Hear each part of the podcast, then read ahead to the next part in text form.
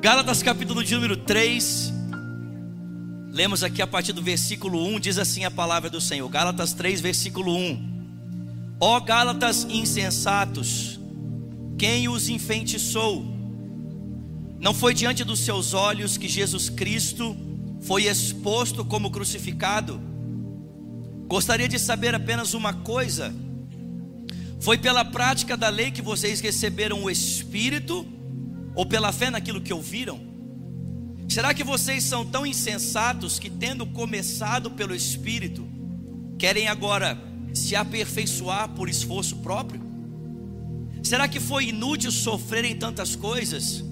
Se é que foi inútil, aquele que dá o seu espírito e opera milagres entre vocês, realiza essas coisas pela prática da lei ou pela fé com a qual vocês receberam a palavra.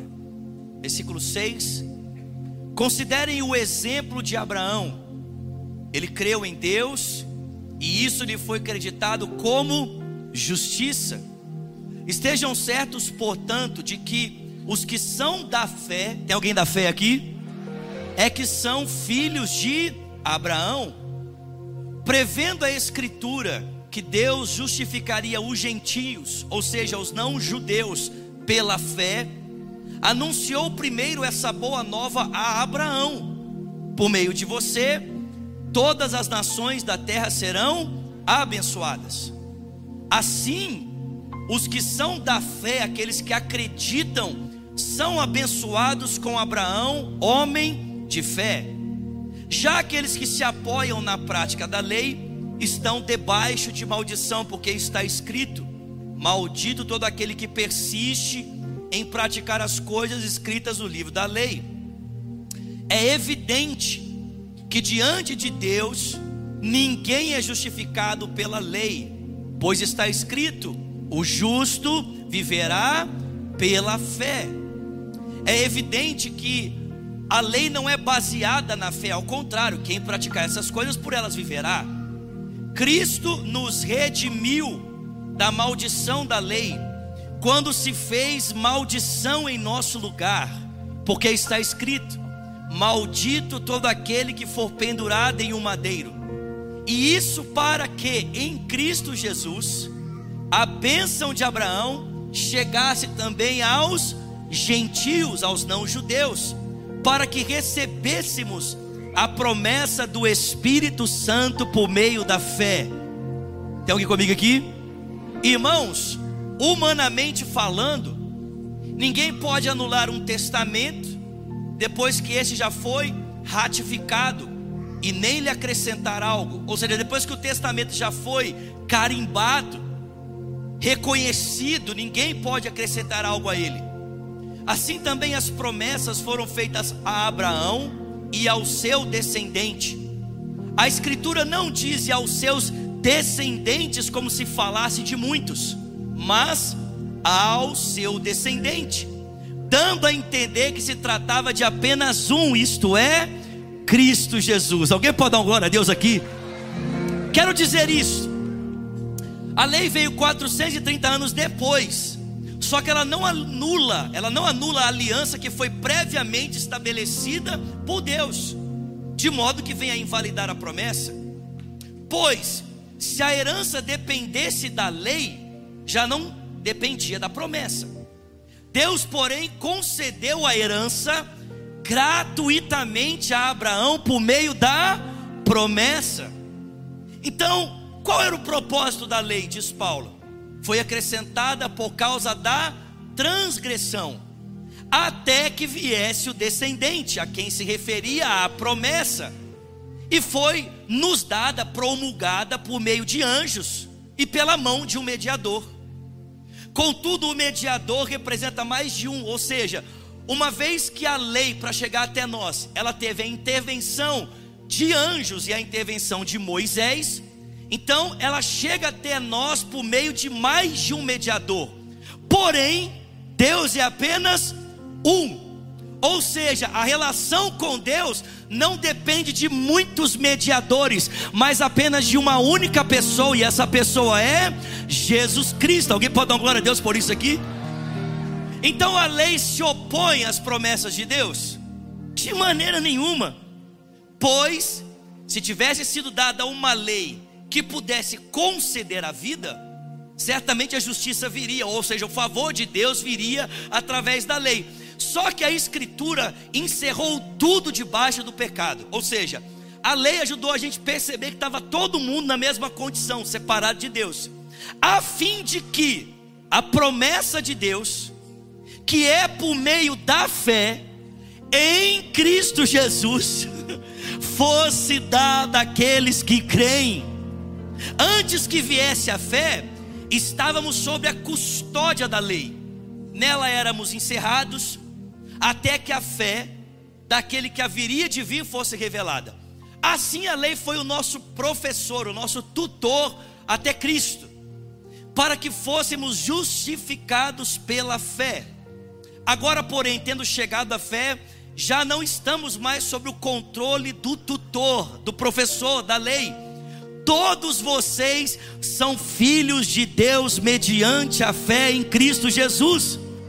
Pois os que são de Cristo foram batizados dele e de Cristo se revestiram. E não há judeu, nem escravo, nem livre, homem ou mulher, porque todos são um apenas em Cristo. E se vocês são de Cristo, são descendentes de Abraão e herdeiro segundo a promessa. Alguém pode dar um glória a Deus aqui, pelo amor de Deus? Cara, só de ler a Bíblia já fez. Alguém pode dar um glória a Deus aí, aleluia. Pai, essa é a tua palavra, nós queremos ouvir a tua voz. Nós te pedimos, dá-nos olhos para ver, ouvidos para ouvir, e um coração sensível para receber cada palavra que o teu Espírito deseja ministrar ao nosso coração. Ao pregador dessa noite, conceda-lhe graça, Senhor, para que no abrir da sua boca, somente a palavra do Senhor seja ouvida. E nós te pedimos isso aqui juntos em o nome do teu filho Jesus Cristo, e quem crê diz: Amém. Irmãos, provavelmente Gálatas foi a primeira carta que o apóstolo Paulo escreveu logo após realizar a sua primeira viagem missionária. E é verdade, irmãos, que quando nós lemos a carta de Paulo aos Gálatas, nós estamos estudando aqui, nós estamos lendo a resposta que Paulo deu a um dilema que uma igreja, as igrejas da Galácia estavam vivendo. Bem possível que a Galácia a qual Paulo se refere aqui, essa região seja a Galácia do Norte. A Galácia era dividida em duas regiões: Galácia do Sul e a Galácia do Norte. Provavelmente Paulo está escrevendo essa carta para cidades que ficavam na Galácia do Norte, onde Paulo havia passado na sua primeira viagem missionária e agora estava endereçando a eles essa carta, com a finalidade de dar a eles uma resposta a um problema que a igreja estava vivendo. Qual que é o problema aqui? É que nós não temos conhecimento do problema. Nós só temos conhecimento da resposta. Amém? Ou seja, ler a carta de Paulo aos Gálatas é mais ou menos como você ficar olhando para uma pessoa falando no telefone e tentando adivinhar o que o outro está falando do outro lado pelas respostas que a pessoa do lado de cá está dando. Quem já fez isso aqui? Fala a verdade.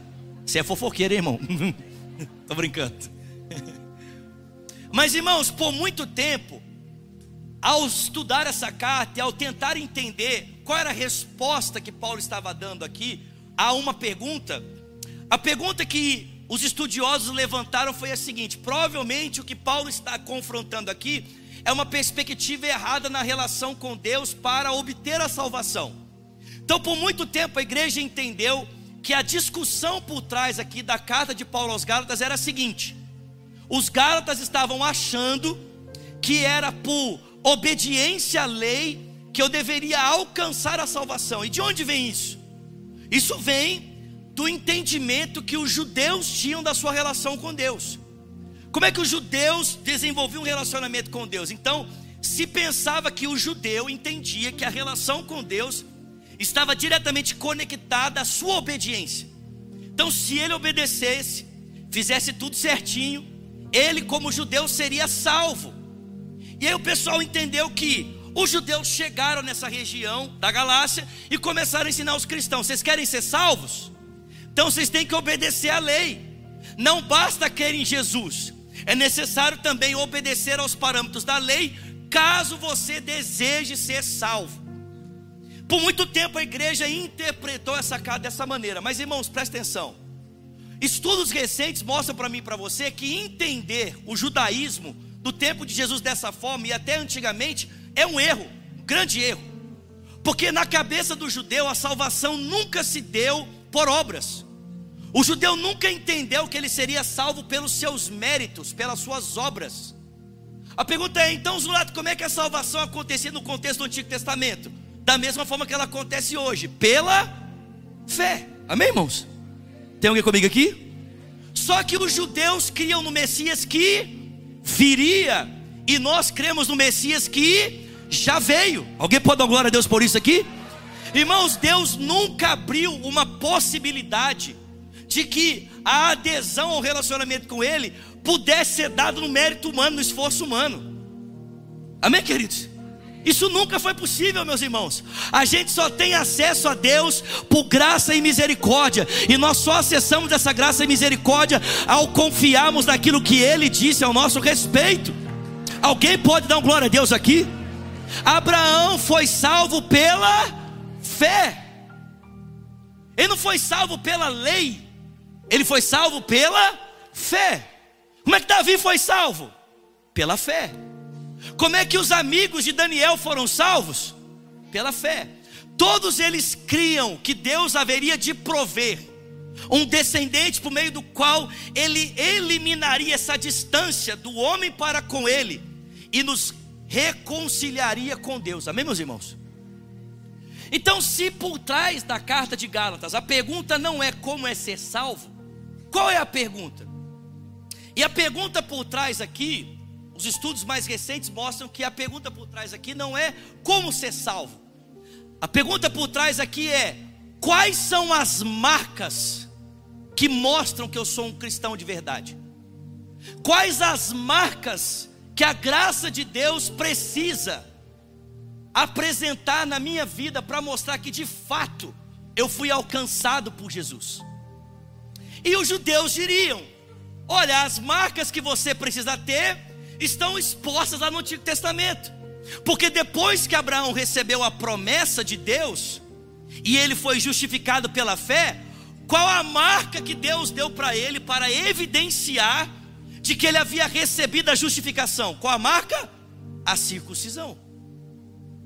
A Bíblia diz que depois de Abraão crer em Deus, e isso lhe ser imputado por justiça, para que ficasse evidente que Abraão havia recebido o favor de Deus, Deus disse a ele: Abraão, você vai circuncidar-se, e juntamente com você toda a sua família, para que essa marca seja como um símbolo da promessa, da graça que foi disponibilizada a você, da, do mérito que você alcançou por confiar em mim. Então presta atenção: Deus deu a Abraão, que é o início do povo judeu, uma marca no seu corpo para evidenciar aquele favor que ele havia recebido de Deus por meio da sua fé. Todo mundo comigo até aqui? Quem está comigo aqui diz glória a Deus. Abra um parênteses rapidinho. Por que, que Deus mandou Abraão circuncidar? Qual é o motivo de Deus ter virado para esse homem e ter dito para ele: Abraão, você precisa praticar o rito da circuncisão? Lembra que a promessa de Deus para Abraão envolve a sua descendência, amém, queridos? Deus falou para ele: a partir de você, por meio de você, por meio do seu descendente, todas as famílias da terra serão benditas. A palavra descendente aqui, no, no original, no hebraico, é a palavra zerá. Zerá significa semente. Ou seja, a promessa de Deus estava vinculada à capacidade reprodutiva de Abraão, a semente que ele carregava.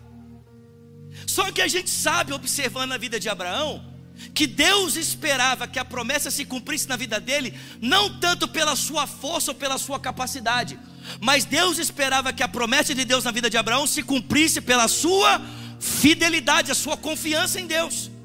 Por que, irmãos? Presta atenção aqui. Porque enquanto Abraão podia gerar um filho, A Bíblia diz que ele tentou fazer a promessa de Deus acontecer na força do seu braço. E ele teve um filho de uma escrava chamada Agar.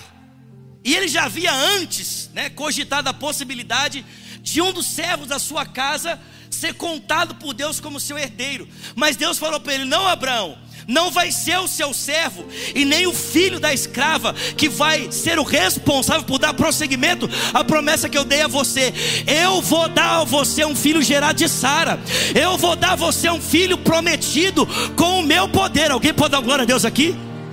E Deus esperou, presta atenção. A Bíblia diz que Deus esperou não apenas Sara ser estéreo, mas Deus esperou Abraão não ter mais forças. Quem entendeu, entendeu, amém? Amém, irmãos? Deus esperou o corpo do Abraão, aleluia. Está sem vitalidade. Glória a Deus que naquela época não tinha o azulzinho. Senão Abraão tinha comprado ele. É? Mas Deus esperou o corpo do Abraão estar sem vitalidade. E então ele cumpriu a promessa. Ou seja, a circuncisão era para que Abraão lembrasse que a promessa de Deus na vida dele não se cumpriria pela sua força, pelo poder, pela sua capacidade, mas a promessa de Deus se cumpriria na vida dele à medida que ele entregasse a sua capacidade reprodutiva nas mãos de Deus, em que ele entendesse que a, o cumprimento da promessa não tinha nada a ver com o quanto ele podia fazer, mas com aquilo que Deus faria na vida dele. Você pode dar glória a Deus aqui? Só para você ficar feliz, amém? Deixa eu aplicar isso aqui na sua vida. Irmão, não tem a ver com a sua força. E sabe de uma coisa? Às vezes Deus vai esperar você perder toda a força. Aí ninguém falou glória a Deus, né? Só uma irmã ali que é muito corajosa, aleluia. Às vezes Deus vai esperar você perder toda a força. E não é a força de reprodução, amém, irmãos? Os irmãos aí fiquem tranquilos, amém? Amém, irmãos? Não é essa força que eu estou falando. Mas às vezes você está achando que o plano de Deus na sua vida depende do quanto você é capaz de fazer. Como o pastor Léo acabou de dizer, ah, tem a ver com as minhas conexões, tem a ver com a minha capacidade de negociar, tem a ver com o que eu sou capaz de fazer. Meu irmão, deixa eu dizer uma coisa para você: mesmo que você pegue a capacidade, mesmo que você pegue a força e as suas conexões falem com você, a palavra de Deus não está condicionada à tua força, a palavra de Deus não está condicionada à tua capacidade, a palavra de Deus está conectada à capacidade de Deus. Deus, tem a ver com a força dEle, tem a ver com a capacidade dEle. Mas voltando aqui, Deus deu a circuncisão como um sinal da fidelidade, como um sinal da fé de Abraão. E posteriormente, Deus deu a lei para evidenciar a permanência desse povo, a adesão desse povo ao pacto, a aliança que Deus havia estabelecido com Abraão. Então os judeus começaram a pensar que se você quisesse manifestar a sua fidelidade a Deus, você precisaria guardar as marcas do judaísmo. Então não tem a ver com o que eu devo fazer para ser salvo, mas tem a ver com quais as marcas precisam estar na minha vida para mostrar que eu tenho um compromisso com Deus. Quais são as marcas que eu devo apresentar para mostrar que eu de fato sou fiel a Deus, que eu vivo pela fé, que eu tenho um relacionamento com Deus? Os judeus diriam: Você crê em Jesus mesmo? Você é crente? Então você tem que circuncidar. Você, você crê em Jesus mesmo? Você é crente? Então você tem que guardar o sábado. Você crê em Jesus mesmo? Você é crente? Então você não pode comer carne de porco. Você crê em Jesus mesmo? Você é crente? Então você tem que andar direitinho conforme os parâmetros da lei. E o Paulo vai dizer que não. Alguém pode dar glória a Deus por isso? Quantos amam Paulo aqui? Diga glória a Deus. O Paulo vai dizer que não. Paulo vai dizer: não, tudo bem. Essas marcas são pertinentes ao povo de Israel. Mas quando um gentil se converte a Deus, ou seja, um não judeu, ele não tem que circuncidar nada. Ele não tem que guardar o sábado nada. O sábado guardado não é evidente você tem um compromisso com Deus. Alguém pode glória a Deus aqui? Nada contra o descanso, amém, irmãos? Mas Jesus falou que não é você que foi feito para o descanso, mas o descanso foi feito para você. Ou seja, pastor, o que é mais importante? O descanso ou a pessoa? A pessoa. Porque você não foi feito para o descanso, mas o descanso foi feito para você. Deus fez esse parâmetro de vida pensando no teu bem-estar com Ele. Você pode dar glória a Deus por isso?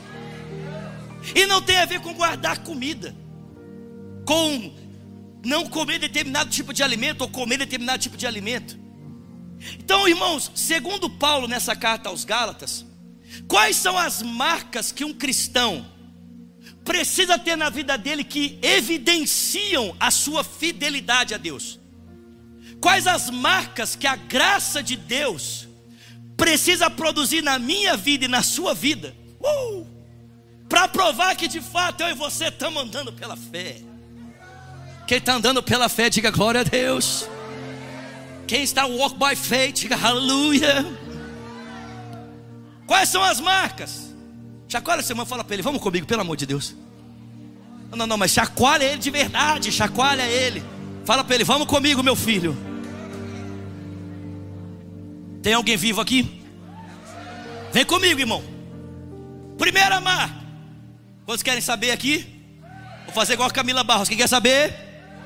Quem quer saber? Vai daqui quarta-feira, já estou, né? Mais. Primeira marca, a suficiência de Cristo. Não, não, não, glória a Deus, pelo amor de Deus. Rodopia, sapateia, relampeia, falam glória. Primeira marca é o que? A suficiência de Cristo. Você pode dar um glória a Deus aí no seu lugar? Qual que é a primeira marca da nossa fé? Qual que é a primeira marca do nosso relacionamento com Deus? O que é que mostra que eu e você somos cristãos? Primeiro lugar, Cristo é suficiente para nós. Fala comigo, Cristo é suficiente para mim.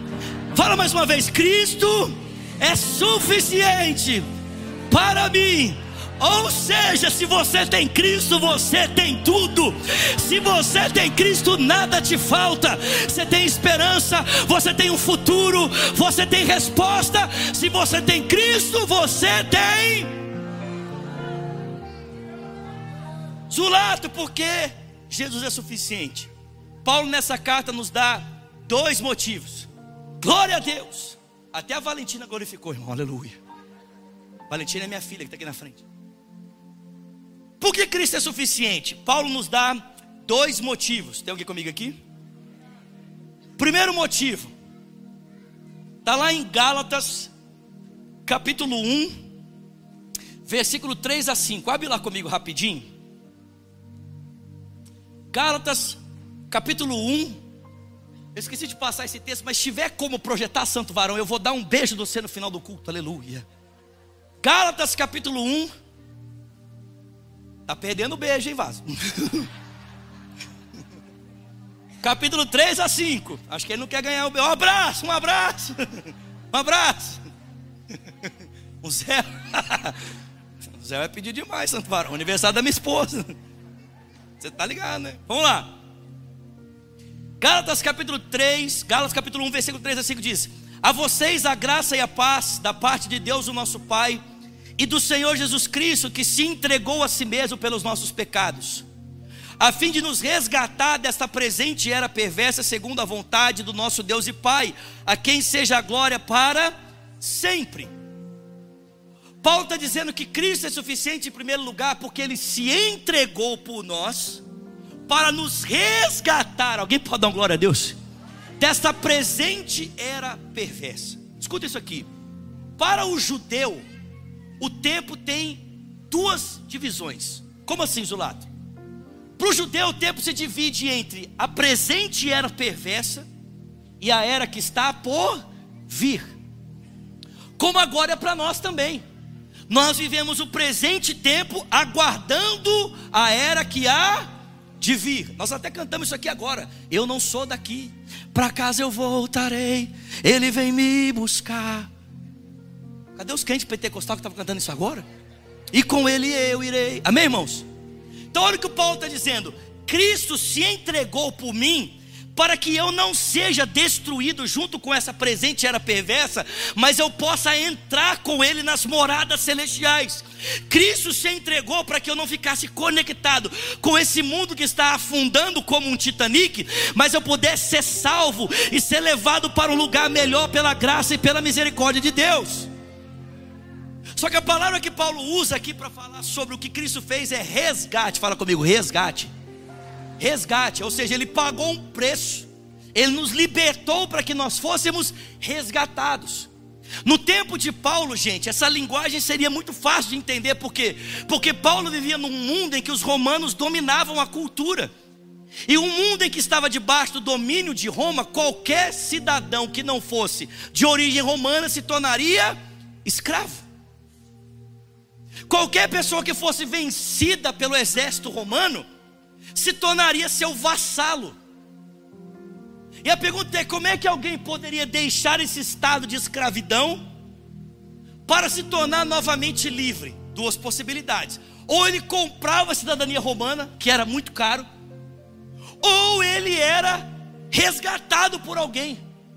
Alguém se interessava por aquele escravo, percebia a dignidade nele e pagava o preço para comprar o seu direito. Tem alguém comigo aqui? Tem alguém comigo aqui? Irmão, você consegue entender o que Paulo está falando? Por que, que Cristo é suficiente? Porque só Ele poderia pagar o preço necessário para que você não afundasse com o navio desse mundo e fosse levado em direção a uma pátria melhor.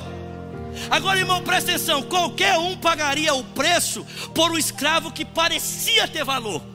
Você olha para um escravo que é inteligente, tem a capacidade de ensinar o seu filho, dar a ele um conhecimento que seu filho não tem. Esse escravo tem valor, você paga um preço para ele. Um escravo que teria uma grande força bruta para trabalho, manutenção da sua casa, você paga um bom trabalho para ele. Uma escrava que era zelosa no cuidado interno da família, muito bom, você pagaria um preço por ela. Mas quem pagaria um preço por um escravo que era um assassino? Quem pagaria o preço por um escravo que era um ladrão? Quem pagaria o preço por um escravo que era um corrupto? Quem pagaria o preço por um escravo que era um adúltero? Quem pagaria o preço por um escravo que era um promíscuo? Quem pagaria o preço por um escravo que estava acorrentado pela pornografia ou pela prostituição? Quem pagaria um preço por esse tipo de escravo? Eu digo para você: Cristo pagou o preço por nós e Ele nos resgatou da presente era perversa para que fôssemos levados para o seu reino celestial. Você pode dar glória a Deus por isso? Ou seja, você acha que Jesus pagou o preço por você quando ele olhou e falou assim: Nossa, que escravo maravilhoso, tem tudo que eu preciso. Não, nós não tínhamos nada, mas ainda assim ele decidiu pagar um preço por nós. A segunda razão porque Paulo diz que Cristo é suficiente, eu poderia apresentar muitas, mas vou ficar com duas aqui. A segunda razão porque Paulo diz para mim e para você que Cristo é suficiente, está em Gálatas capítulo 3, nós já lemos esse texto. Paulo diz que Cristo se fez maldito no nosso lugar, amém? Ele se fez maldição para nos redimir, tornando-se maldito em nosso lugar, amém? Para que as bênçãos dadas a Abraão também alcançassem a mim e a você. Fala comigo, maldito.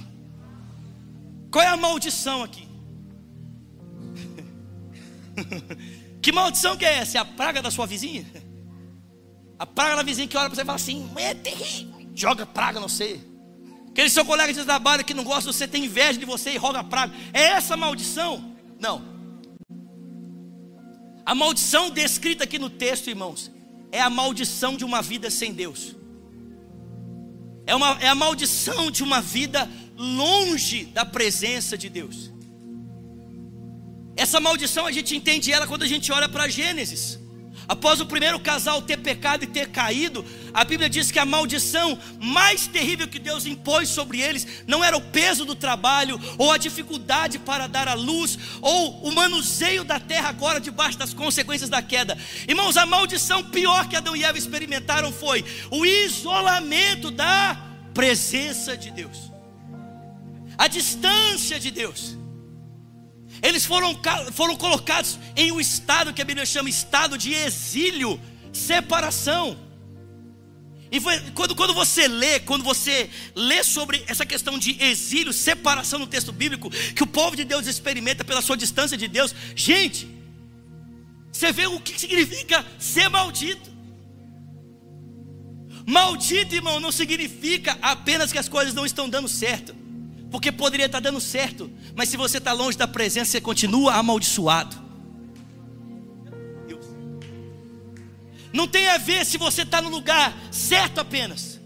Não tem a ver se está dando certo. O que adianta você estar tá no lugar certo, está dando certo, se você continua separado daquele que pode transformar a sua vida para sempre? Esse é o sentimento de Israel, mesmo em território que Deus deu a eles, e mesmo vivendo algumas realidades da promessa, eles olham para o tempo e a presença não estava lá.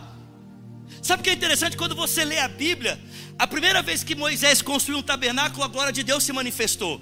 A segunda vez que um templo foi construído, a glória de Deus se manifestou. Segunda, segunda Crônica 7,14. É o texto que fala da consagração do templo de Salomão. A glória estava ali. Mas quando eles voltaram do exílio e reconstruíram um templo pequeno, a Bíblia diz que a glória não se manifestou. Por que não se manifestou? Para mostrar para eles que o exílio não diz respeito apenas a estar longe de casa, significa estar longe de uma presença. Você podia até voltar para casa, mas se a presença não estava lá, você continuava separado. Se a glória não se manifestava, você continuava distante. E aí o profeta Ageu se levanta para dizer: fiquem tranquilos, não chorem, não fiquem preocupados, porque essa casa é pequenininha, é verdade. Ela nem se compara ao projeto faraônico do Salomão, mas a glória da segunda casa será maior do que a glória da primeira. Irmãos, por que essa glória é maior? Porque é a glória daquele que nos resgatou, se fazendo maldito por nós em Mateus 27, 45, a Bíblia diz que pregado ali na cruz, Jesus olha para o céu e ele diz: Eli, Eli, lama sabachthani, que significa? Deus meu, Deus meu, por que me abandonaste? Irmão, você consegue entender que Jesus se lançou no inferno da separação de Deus, para que você fosse conectado com o céu de novo. Jesus se lançou no inferno da separação do Pai, para que eu e você fôssemos conectados de volta com a presença de Deus. Pelo amor de Deus, gente. Primeira marca é a nossa fidelidade. Ou perdão, suficiência de Cristo. É a nossa fidelidade a Cristo. Aleluia. Segunda marca da nossa da nossa vida com Deus. Segunda marca que a graça produz em nós. E meu tempo já está acabando, misericórdia. Vocês estão comigo, gente? Segunda marca que a graça de Deus precisa produzir em nós é a nossa fidelidade a Deus, amém? É a nossa fidelidade ao Messias, diga glória a Deus. Bem rapidinho, se a outra evidência daquilo que diz respeito a viver com Deus é a nossa fé, para que, era necessário um projeto como o projeto da lei? Para o povo de Deus. Para que tudo isso? Paulo responde essa pergunta. Eu não vou ler com vocês novamente o texto, nós já lemos esse texto, Gálatas capítulo 3, de 18 a 20, mas preste atenção. Qual é o sentido da lei, Zulato? Para que a lei? Preste atenção no que eu vou te falar. Primeiro, a lei foi dada para preservar uma origem étnica para Deus, um povo para Deus. De certa maneira, irmãos, se não fosse essa configuração social e cultural, com implicações tanto sociais como políticas e religiosas para Israel, Israel teria deixado de existir na história. É por isso que Deus foi tão enfático com Israel de que ele gostaria que ela guardasse os mandamentos que foram dados como uma forma de preservar o seu testemunho na história. E não é difícil perceber isso. Se você olhar hoje para o Oriente Médio e se perguntar onde estão os amorreus, onde estão os jebuseus, onde estão os heteus, onde estão os heveus, onde estão os filisteus, essas origens étnicas sumiram. Sabe por quê? Porque eles não tinham um modelo social que os diferenciava das outras nações. E automaticamente por causa disso eles foram absorvidos. Mas uma vez que Israel tem uma cultura que a diferencia, por não se misturar e preservar a tradição da lei que Deus a deu, Israel permanece vivo como povo na história, irmãos. Você pode dar glória a Deus por isso? Você só pode visitar hoje Jerusalém e encontrar ali judeus, porque mesmo diante das mais terríveis opressões que esse povo viveu, e ontem foi um dia muito especial na história de Israel, eles comemoraram uma data comemorativa a respeito do Holocausto, se lembrando das vítimas do Holocausto, que foram mortos brutalmente apenas por guardarem uma forma de expressar a sua cultura. Se não fosse isso, irmãos, nós não conheceríamos judeus. E sabe o que é pior? Paulo diz que sem isso, nós não teríamos conhecido o Messias. Porque sem a preservação histórica desse povo, nós não teríamos como ter acesso a Jesus, porque Jesus nasce de uma mulher que era judia, a sua família era judia, o seu contexto de criação era judeu. Você consegue entender que a lei tinha o papel de preservar um povo que daria um Messias para as nações da terra? Segundo lugar, qual que é a outra finalidade da lei, Zulato? Além de apontar um povo para Deus, a lei tinha a finalidade de nos apontar uma vida mais excelente. E eu resumo essa vida mais excelente como o próprio Jesus resumiu. Que vida mais excelente é essa que a lei aponta, Zulato? Amor. Jesus disse que a gente pegar os 613 mandamentos e resumi-los em uma palavra, qual é a palavra que aparece? Amor. Amar a Deus e amar ao próximo. Escuta isso aqui, deixa eu falar uma coisa para você. Sabe por que a vida da lei é uma vida mais excelente? Porque ela nos ensina que não dá para se relacionar com Deus sem que Deus seja o mediador.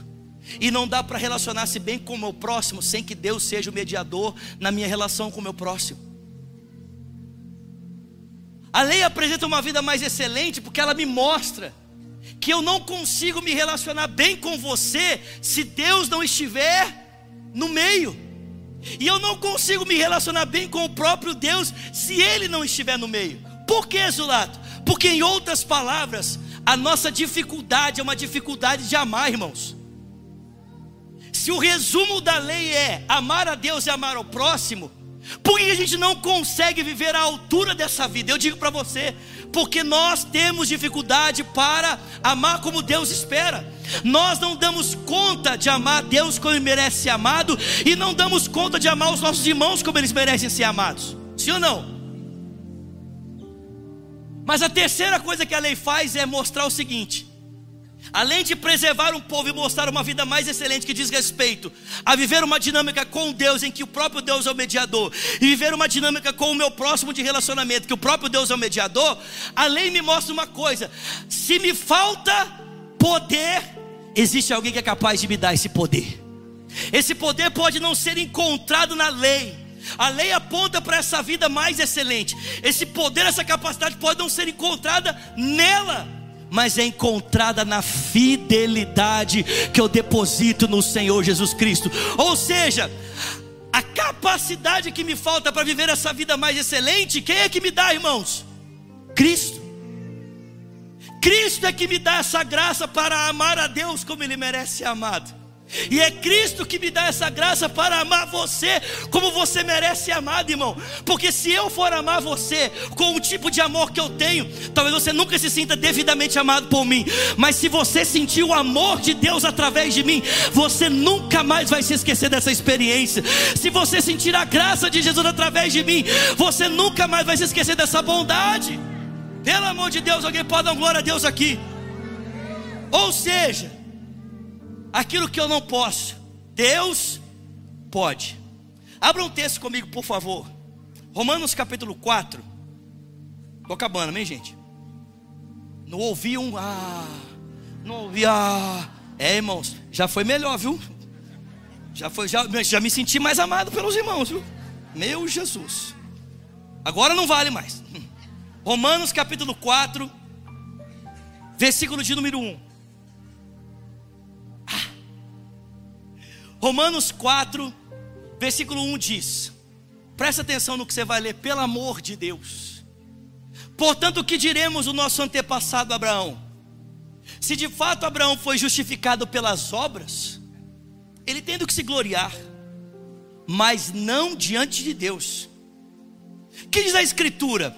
Abraão creu em Deus e isso lhe foi acreditado como justiça. Ora, o salário do homem que trabalha não é considerado como um favor, mas como uma dívida. Todavia, aquele que não trabalha, mas confia em Deus, que justifica o ímpio, sua fé lhe é acreditada como justiça. Olha, o Davi diz a mesma coisa. Quando fala da felicidade do homem a quem Deus acredita justiça independente das obras.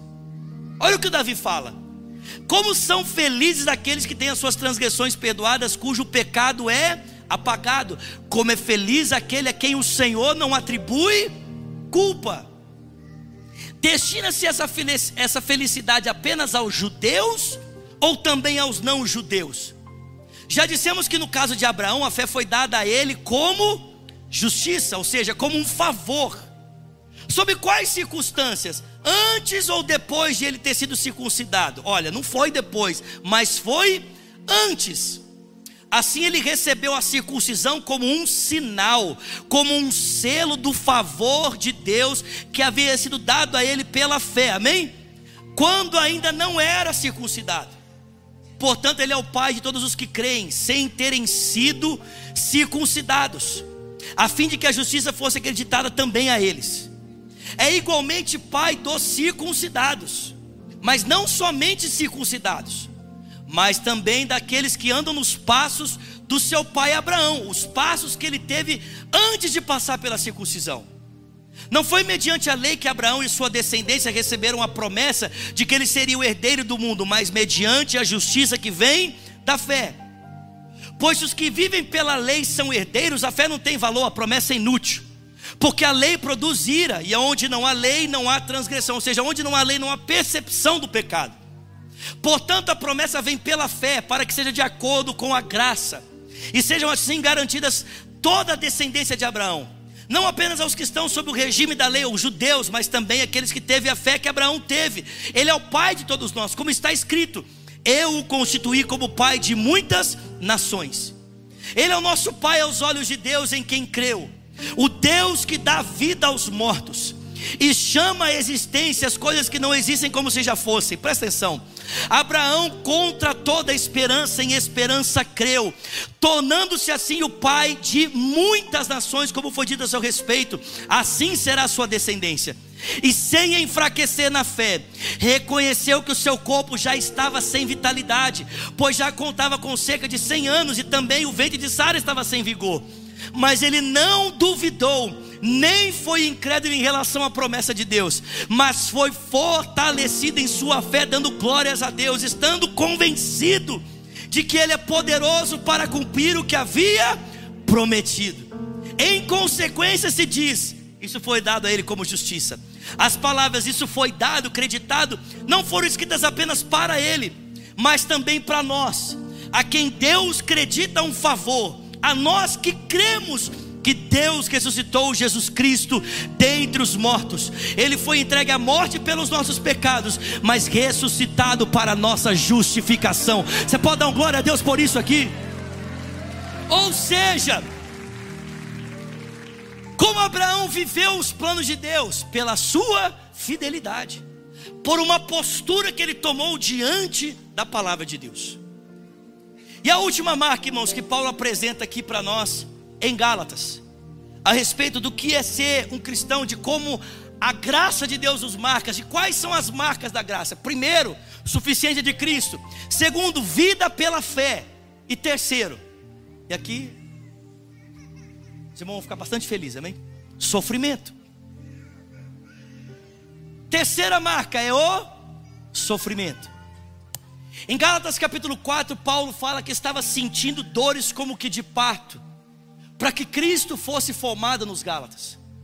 Em João capítulo 16, se eu não me engano, versículo 21, Jesus diz que a mulher, quando está grávida para dar à luz, ela sente dores, por causa do bebê que está para nascer do seu ventre.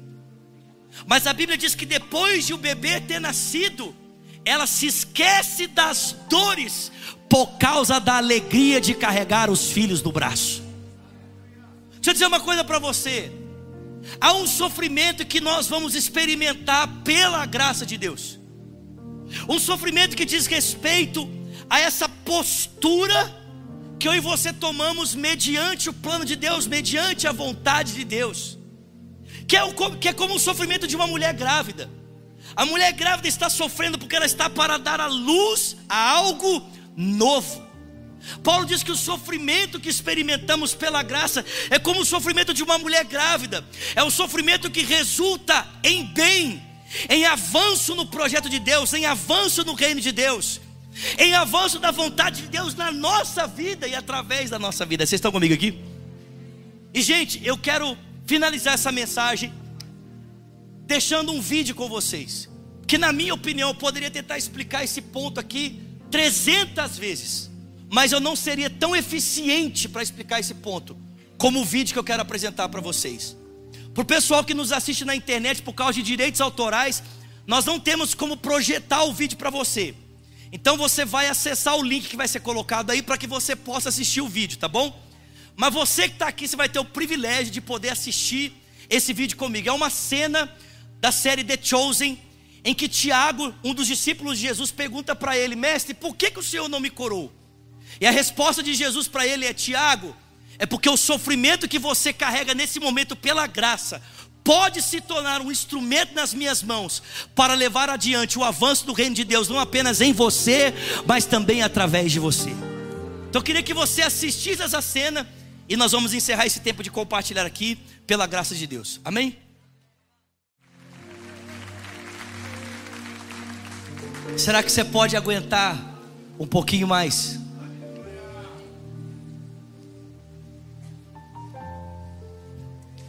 Às vezes a gente acha que os nossos sofrimentos são uma limitação para o agir de Deus. Quando na verdade talvez Deus esteja usando a nossa dor com a finalidade de levar o avanço do reino dele em nós e através de nós. Paulo entendeu isso. Em 2 Coríntios capítulo 12, prostrado e sendo afligido por um espinho na sua carne, a Bíblia diz que por três vezes ele dobrou os joelhos e disse: Jesus, eu não aguento mais. Tira esse espinho da minha carne. Jesus, eu não aguento mais. Com esse espinho eu não vou dar conta de suportar o restante da viagem. Talvez você esteja aqui essa noite exatamente assim, dizendo: Jesus, com esse espinho eu não vou dar conta de ir até o final. Com essa dor eu não vou dar conta de suportar o restante da viagem. Mas Jesus diz para você o que ele disse para Paulo: O meu poder se aperfeiçoa na tua fraqueza. O que vai garantir o restante da tua viagem não é a ausência de sofrimento, mas é a sua capacidade de permanecer comigo em meio ao dor, para que você possa experimentar do meu poder, para que você possa experimentar da minha graça, para que você possa experimentar da minha bondade. Você pode levantar suas mãos ao Senhor nessa noite. Pelo amor de Deus, alguém está sendo tocado pelo Espírito de Jesus aqui nesse lugar. Levante as suas mãos, Ele o mais alto que você puder. E vamos dizer isso para Ele. Eu abro meu coração. Escute o que eu vou dizer para você. Os instrumentos bem baixinho. Zulato, de que maneira isso, isso tudo que você falou se aplica na minha vida? Primeiro, Jesus é suficiente para tirar esse buraco que você está carregando dentro da sua alma. Esse vazio constante que você leva, tentando preencher ele em todas as coisas e em todos os lugares, tentando ser aceito socialmente, esse vazio que você carrega tentando ser suficiente ou ter alguém suficiente para isso, ele pode ser preenchido com Jesus Cristo. Jesus é suficiente. Agostinho dizia que o homem tem dentro de si um vazio que só o próprio Deus pode preencher. Jesus é suficiente. Você não precisa ficar tentando comprar o amor dos homens, a aceitação de pessoas, tentando ascender socialmente para se sentir preenchido. Jesus pode tirar esse vazio de você. Segundo, o que isso tem a ver com a sua vida? Segundo, confie em Deus, meu irmão. Viva pela fé. Quando Paulo diz que Abraão foi fortalecido dando glórias a Deus, não é que Abraão saiu andando e falou assim: glória a Deus, glória a Deus, glória a Deus, glória a Deus, glória a Deus, glória a Deus. Não. Diz respeito a uma postura de fidelidade. Você já percebeu que todo ídolo requer uma forma de viver? Importa qual tipo de religião você abraça ou qual tipo de ídolo você adore, todo ídolo requer uma postura de fidelidade.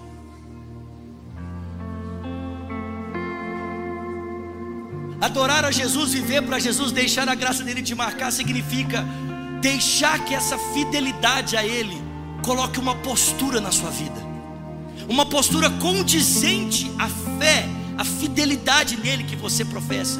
E por último, abrace o sofrimento.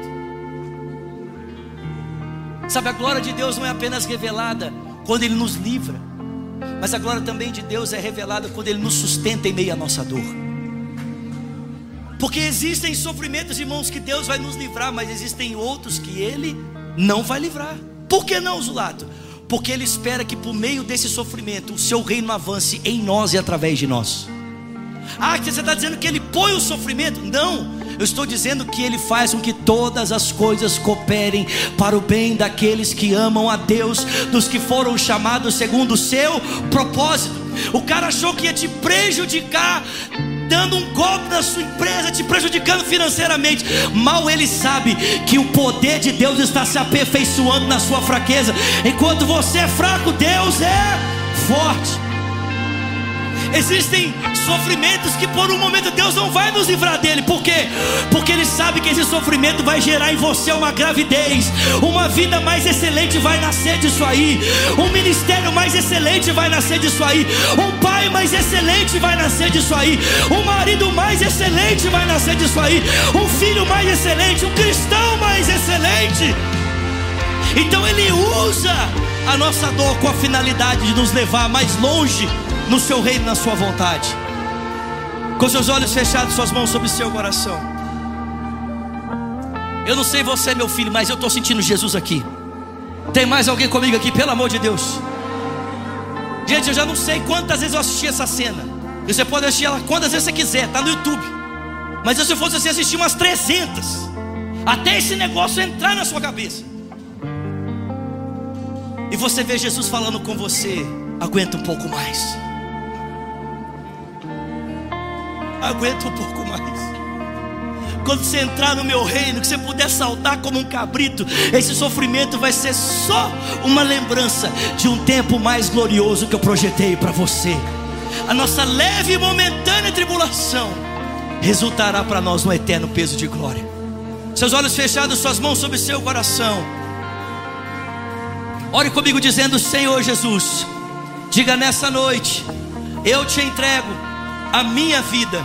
Diga eu declaro, eu quero viver para ti, ser fiel ao Senhor, andar contigo. Diga Jesus, recebe a minha vida. Diga eu reconheço, o Senhor é o único que pode mudar a minha história. Ore também dizendo: E eu, Jesus, que um dia andei nos teus caminhos, mas eu me desviei Diga hoje, arrependido, eu volto, crendo que o Senhor me recebe. Seus olhos fechados, suas mãos sobre seu coração. Tem alguém aqui que nesse auditório fez essa oração hoje pela primeira vez, dizendo: eu quero dar minha vida para Jesus. Ou quem sabe o Senhor dizendo, eu quero voltar para Jesus. E você foi tão tocado pelo Espírito de Deus que você quer tornar pública a sua decisão. Você fala assim: eu quero esse Jesus aí na minha vida. Eu quero ser mudado por Ele. Ou eu quero voltar para Ele. E Jesus é tudo que eu preciso. Era essa mensagem que eu estava precisando de ouvir hoje. Se você é essa pessoa, eu vou contar até três. Eu quero que você jogue a sua mão lá em cima. Porque eu quero te conhecer, porque eu quero orar por você. Amém? Vamos lá? Um, dois, três. Levanta bem alto, bem alto. Você que diz, eu quero entregar minha vida a Cristo. Ou você que diz, eu quero voltar para Jesus. Levanta bem alto, bem alto. Manda as suas mãos. Eu quero ver você. Tem uma mão levantada aqui. Pode levantar bem alto, bem alto, bem alto. Vou pedir que você que levantou uma das suas mãos, sai do seu lugar correndo. Vem aqui na frente, pertinho de mim. Deixa eu orar com você, deixa eu orar por você. Eu posso estar errado, mas eu estou sentindo no meu coração duas mulheres. Eu posso estar errado, mas o Espírito Santo me fala: tem duas mulheres aqui que você precisa, você precisa tomar essa decisão com Jesus hoje. Eu posso estar errado, eu posso estar entendendo errado, eu sou sujeito a isso. Mas eu estou sentindo no meu coração: tem duas mulheres, você está aqui no auditório, e Jesus está chamando você hoje para tomar uma decisão de andar com Ele. Cadê vocês? Cadê você? Você sabe que é com você, Jesus está falando aí dentro de você. Sai do seu lugar e vem para frente. Jesus está te chamando para andar numa vida nova com Ele. Onde estão vocês? São duas mulheres, eu vejo claramente. Onde está você? A igreja orando comigo, amém? A igreja orando comigo. Cadê você, minha filha? Deixa a gente orar por você. São duas mulheres. Eu vejo claramente o Espírito Santo falando comigo, amém, irmãos? Duas mulheres que estão aqui. E você sabe que você tem que tomar uma decisão com Jesus. Eu não sei se você tem que voltar para Jesus hoje. Cadê? Cadê? Já está vindo? Pode vir, ó. A primeira já chegou. Pode vir. Eu sei que tem, gente. A primeira já está aqui. Cadê a segunda? Cadê você, minha filha? Só está faltando uma. Jesus me mostrou claramente. Claramente. Cadê a segunda?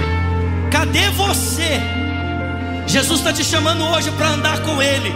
Eu não sei se você está voltando para Jesus, não sei se você está tomando a decisão por Ele. Mas Jesus está te chamando hoje para voltar, para andar com Ele, para estar nos caminhos dele. Cadê a segunda? Está faltando uma. Alguém crê que? Alguém crê aqui? Alguém crê? Ora aí comigo, igreja. Ora aí, meu filho. Ah, a segunda chegou aqui, ó. Aqui, ó. Aqui, ó. Alguém crê nisso aqui? Olha o nosso Jesus aqui. Alguém crê aqui, pelo amor de Deus? Você pode celebrar o Senhor essa noite. Vocês estão aqui comigo, pelo amor de Deus? Estenda as mãos para cá e ora comigo dizendo: Pai, nós abençoamos cada uma dessas vidas. Diga, declaramos que elas são tuas, que elas pertencem a ti.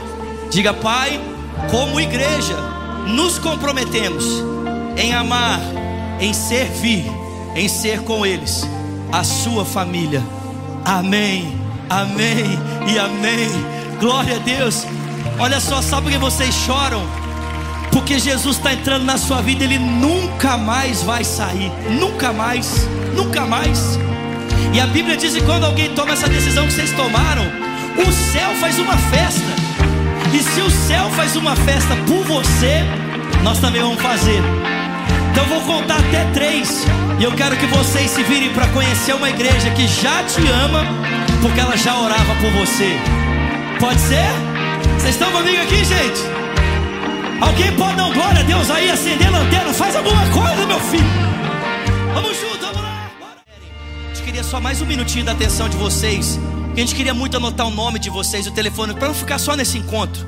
A gente quer poder caminhar com vocês, ajudar e ser ajudado por vocês. Pode ser? Pode ser? É bem rapidinho. Tem uma sala preparada para vocês aqui à minha esquerda, aqui à minha direita, na verdade. Amém? Minha direita. Então vocês vão seguir direita, esquerda de vocês, direita minha. Vão seguir aquela placa amarela linda, maravilhosa. E nós vamos celebrar vocês. Tem presente, tem vídeo, tem um monte de coisa. Pode ir lá. Você faz barulho aí, pelo amor de Deus, em nome de Jesus. Aplauda, faz uma coisa. Dá um brado de vitória aí, pelo amor de Deus, igreja. Cadê os crentes cheios de Jesus aqui? Meu Deus! Aleluia! Ó, eu sei que eu já extrapolei a hora mesmo. Eu falei mais do que a boca hoje. Pastor André, o Senhor me perdoe em nome de Jesus, amém? Mas eu não posso ir embora sem fazer algo que o Espírito Santo está me falando também. Porque eu, eu, senti, eu não ia fazer isso não, não vim para fazer isso. Eu ia acabar o culto agora, mas o Espírito Santo está falando comigo. Tem gente aqui que precisa de oração. Que a pessoa está pesada. O fardo está pesado. Olha a mensagem que você me mandou. Meu telefone está lá, filho. Cadê meu relógio? Está aqui, mas me mostra no seu telefone, Santa Vaza. Santa Vaza, peraí. Não sei se realmente tem alguém, mas desde que você falou sobre Abraão, a palavra estéreo não sai da minha cabeça. Acho que vale um apelo, tanto para homens como para mulheres. Amém. Então, você que está aqui, você fala assim, pastor, está pesado. Mas o seu sofrimento não é porque você está fazendo coisa errada, porque você está vivendo uma vida, amém? Piriguetando no Evangelho, amém? Não, você está levando Jesus a sério, parece que assim, mano, o negócio está tenso. Ah, você fala assim, mano, não sei se eu vou aguentar esse negócio não. Ou quem sabe você está aqui como a Virginia falou, querendo ser mãe, querendo ser pai, mas ou quem sabe pela, pela internet online. E você está tentando, mas não tem vida, o seu, o seu ventre é, não é fértil, suas sementes não são vivas, elas vão ressuscitar hoje. Então, se você é essa pessoa, você vai sair do seu lugar e vir aqui para frente, que eu quero orar com você. Pode vir. Só quem está precisando, é só quem está falando assim: eu estou precisando, eu sou essa pessoa aí, eu estou precisando. Então eu vou lá na frente que eu estou precisando. Sai do seu lugar e vem. Pode vir. Vou pedir que os pastores que estão aqui me ajudem a orar, meus colegas lindos, maravilhosos. Amém? Xaramai. Pode ficar aqui na frente dos pastores, pode vir isso. Olha aí, alguém pode aplaudir esses crentes lindos? Alguém pode aplaudir? Pode aplaudir. Vem, vem, vem, vem mesmo. Isso, pode vir. Vamos aplaudir mais, gente. Vamos aplaudir mais. Pode aplaudir forte, meu filho, em nome de Jesus. Nós vamos celebrar quando as pessoas apresentam os seus milagres, mas nós também vamos celebrar quando elas apresentam as suas necessidades. Nós não vamos aplaudir só quando o cara vem para contar a bênção que ele recebeu. Nós vamos aplaudir também quem vem para falar assim: Eu estou precisando. Amém, irmãos? Porque nós não somos uma igreja de resultado, nós somos uma igreja de compaixão.